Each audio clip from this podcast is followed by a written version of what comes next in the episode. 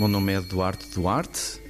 sou membro do CIMA, Centro de Investigação Marinha e Ambiental da Universidade do Algarve, e também sou docente na Faculdade de Ciências e Tecnologia também da Universidade do Algarve. O projeto Maré Formosa é um projeto que visa estudar os principais movimentos das massas d'água na Ria Formosa e na zona costeira adjacente.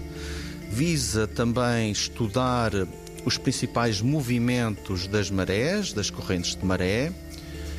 e também estudar eh, os tempos de residência da água nos diferentes setores da Ria Formosa, estando esses tempos de residência associados a uma maior ou menor troca de água eh, no sistema, em resultante da entrada da água marinha e da água lagunar.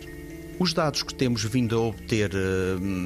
nos, nestes diferentes setores em estudo têm permitido avaliar, uh, por exemplo, a qualidade da água em termos do seu tempo de residência que está num determinado local. Esses tempos de residência, quando conciliados com informações hidrodinâmicas das velocidades da corrente, enchente e vazante, permitem por exemplo, saber quais as melhores ou as zonas mais indicadas para a aquacultura de bivalves, por exemplo, na Ria Formosa, ou de outro, outro tipo de produção.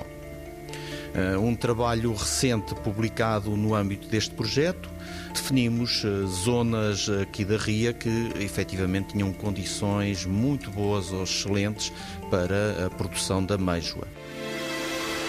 90 Segundos de Ciência é uma produção conjunta Antena 1, ITQB e FCSH da Universidade Nova de Lisboa, com o apoio da Nova Artis.